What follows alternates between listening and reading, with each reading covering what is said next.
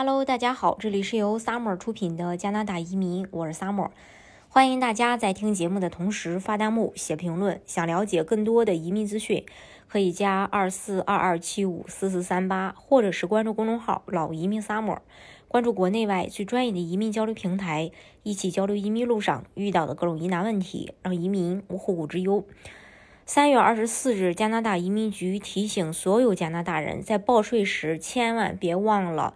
呃，这些与房屋有关的福利计划，第一个就是购买房屋可以申请五千加币税收抵免额，呃，然后具体的数额填写表在税表三幺二七零行的这个购买者的数量。然后申请要求有两个，必须要全部满足：一，在二零二一年，你个人或你的配偶或你的同居伴侣在二零二一年购买了符合条件的房屋；二，你个人或你的配偶或你的同居伴侣在过去四年里没有拥有过另一套房屋。如果你和你的配偶或同居伴侣或任何其他人一起购买了符合条件的房屋，那么可以在报税时分摊这笔。呃，这个税收抵免额，但是所有人申报的总额呢，不能超过五千加币。这笔税收抵免额可以带来高达七百五十加币的退税额。如果你符合资格申请残疾退税，或者你正在为与自己有关联的残疾人士购买房屋，那么上述第二个申请要求四年内无房的限制可以豁免。但是购买的房屋必须是能让残疾人士住得更方便、更具功能性、更能满足其需求。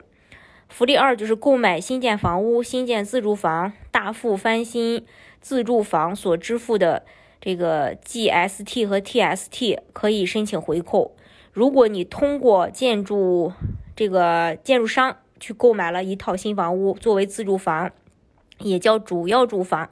或者是建造了一套新房子作为自住房，再或者大幅翻新了一套房屋作为自住房，那么你所支付的 GST 和 HST 可以用来在报税时申请一笔新房回扣。需要注意的是，作为买房者，你需要确保你的建筑商没有将新房回扣算进售房协议当中。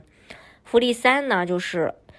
符合条件的个人，在二零二一年底年满六十五岁的老人，或者有资格申请残疾退税的人，或者你是可以为前两类人申请这笔退税的个人，你可以在报税时申请符合条件的装修费用。必须对房屋进行装修，以使符合条件的个人能够方便的入住，或使其更具功能性。或减少对符合条件的个人造成伤害的风险。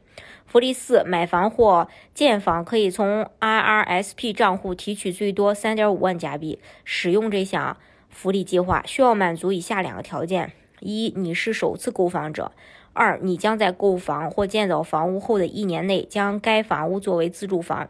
该计划可以让你从 IRSP 账户中拿出一笔。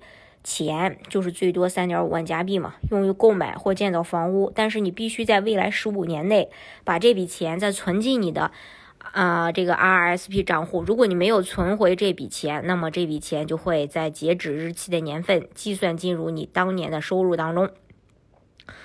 还有首次购房的两种豁免情况。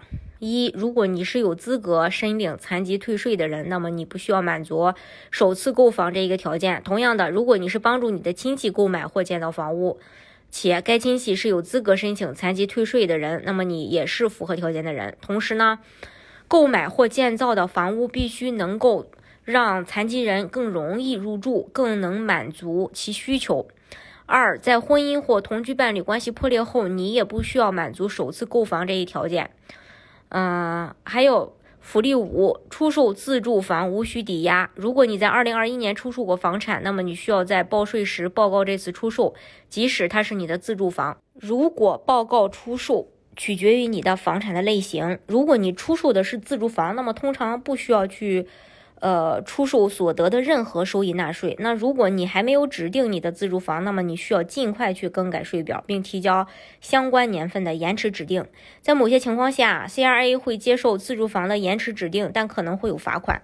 如果你出售的不是自住房，那么你需要报告你所获得的收益。因此，当你购买房屋时，你的意图很重要。如果你是为了转手、出租或出售，那么它就不是自住房了，而是次要住房。